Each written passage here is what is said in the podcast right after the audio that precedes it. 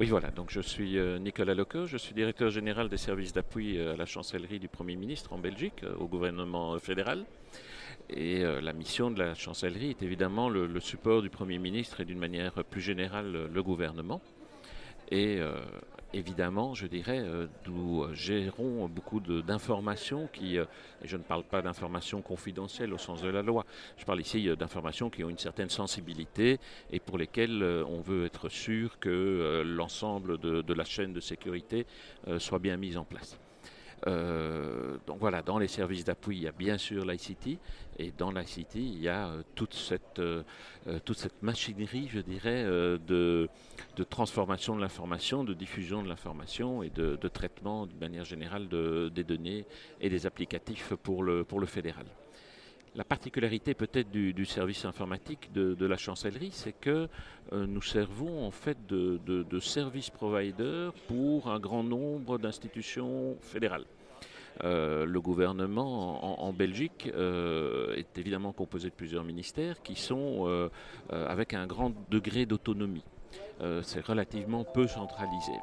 Néanmoins, pour des questions de coût, pour des questions d'expertise, on tend à faire des synergies opérationnelles et à déployer des solutions de manière commune à plusieurs institutions fédérales. Donc nous sommes souvent euh, la personne qui prenons le lead dans l'implémentation de certaines, de certaines applications pour les mettre après à disposition de l'ensemble du, fédéral. C'est ce qui s'est passé euh, pour un certain nombre de produits de sécurité, puisque voilà, la pression de la cybercriminalité euh, augmente, euh, euh, augmente tout le temps, et donc le coût évidemment des protections augmente également, et le fait de pouvoir travailler ensemble, en synergie, d'avoir des équipes virtuelles, d'avoir du partage d'expérience, permet de, contenir, je dirais, l'augmentation des coûts qui sont liés à ces solutions. Alors, dans ce cadre-là, vous avez été amené à choisir et retenir une solution de gestion des, comptes à privilèges. Voilà. Expliquez-nous. Alors pourquoi? Ben Parce que je pense, comme toute entreprise, au, départ, on, se focalise beaucoup sur la, sécurité extérieure. Hein, on empêche euh, les intrusions, on empêche euh, euh, la modification des, données sur, les sites web. Mais en réalité, aujourd'hui, une grande partie, évidemment, de, de la cybersécurité passe par la protection intérieure. Euh, nous avons bien sûr aussi des, sous-traitants et aujourd'hui, avec, euh, avec la multiplication des sous-traitants et le offshoring d'un certain nombre d'entre eux, euh, nous avons tout d'un coup beaucoup de gens qui interviennent sur notre infrastructure, qui ne sont pas physiquement dans, notre, dans, nos locaux et donc que l'on ne connaît pas, qu'on ne peut pas surveiller. Alors même si chez nous, tout le monde doit avoir une, une habilitation au temps pour pouvoir travailler chez nous de manière à certifier, je dirais, un certain niveau de qualité du, personnel. Reste que à un moment donné, on a rencontré Walix et on a vraiment pris euh, parti de, pouvoir tracer et de pouvoir gérer de manière très fine euh, tous les accès administrateurs en réalité.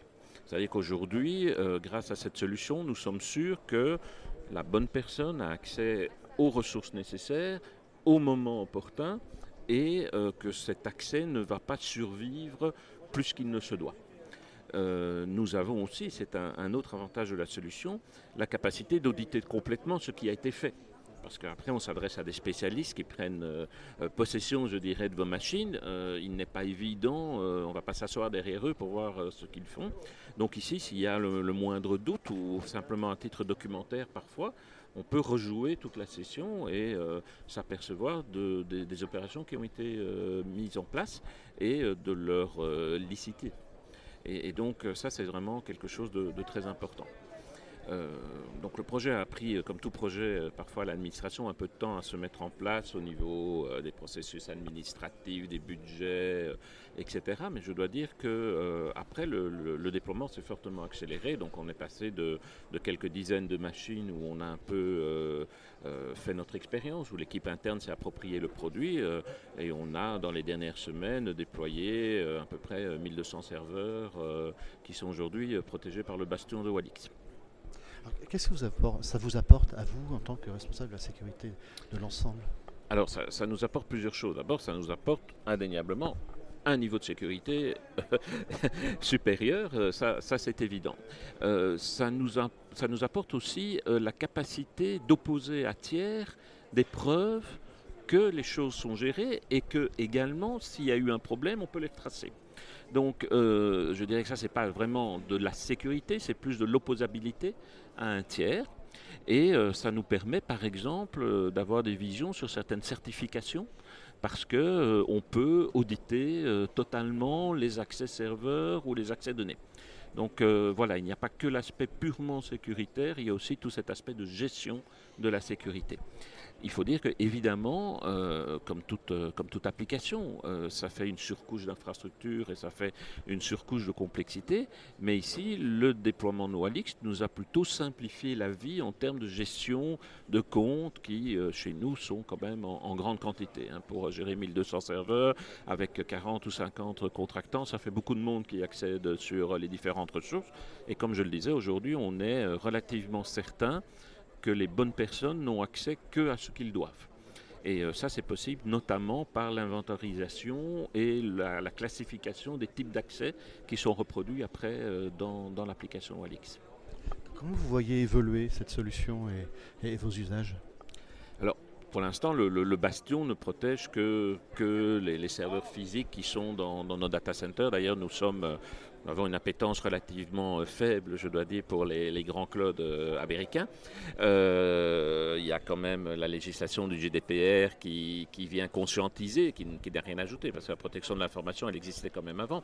Mais en tout cas, maintenant, il y a une conscientisation plus grande sur le fait que les acteurs américains ne, sont pas tout à fait avec le même niveau de, confidentialité et de, de, discrétion par rapport aux données que ce qu'on souhaiterait, nous, en Europe.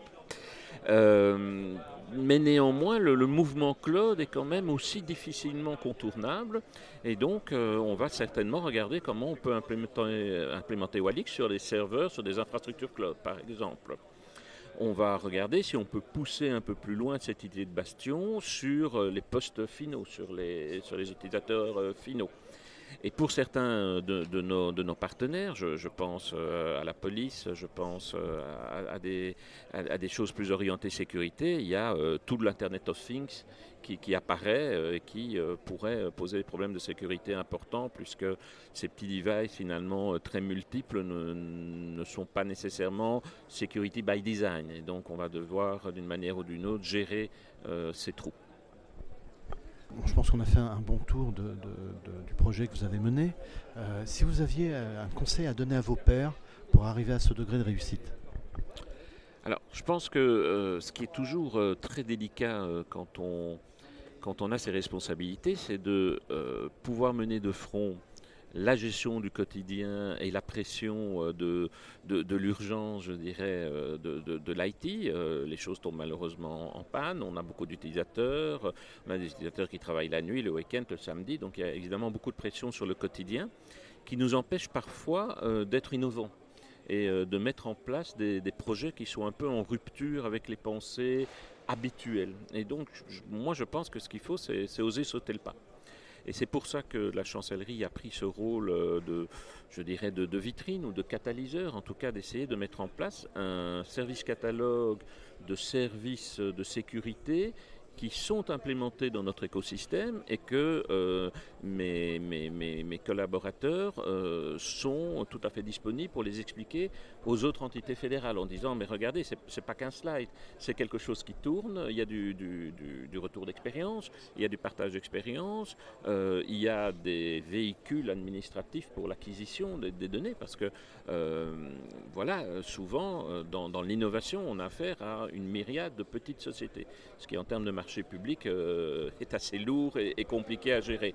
Et donc le fait de pouvoir s'adresser à un groupement comme Exatrust qui euh, en fait euh, met une couche d'abstraction hein, par rapport à la cinquantaine de technologies qui sont disponibles est réellement important. C'est pour ça que nous avons réalisé d'ailleurs un, cahier des charges où Exatrust en tant que tel se, retrouve comme prestataire, ce qui nous permet d'accéder indirectement à l'ensemble des, des technologies. Donc voilà. Il faut oser le faire, je pense. Euh, il ne faut pas avoir peur euh, de le faire. Je, vois que euh, finalement, toutes ces sociétés sont très très disponibles pour nous aider et nous conseiller dans, la réalisation des choses. Et bien sûr, c'est un coût, mais en fait, on s'aperçoit que souvent, c'est aussi une économie par ailleurs et que donc, voilà, sans vouloir dire qu'on ne peut pas faire d'économie sur la sécurité, le tout est de faire une bonne prioritisation des moyens de sécurité. Et aujourd'hui, de nouveau, la sécurité interne est trop souvent oubliée. Or, euh, voilà, il suffit de, lire la presse de, ces dernières années. Aujourd'hui, c'est quand même dans les brèches de sécurité les plus grandes, elles, elles viennent de l'intérieur. Elles viennent de l'intérieur.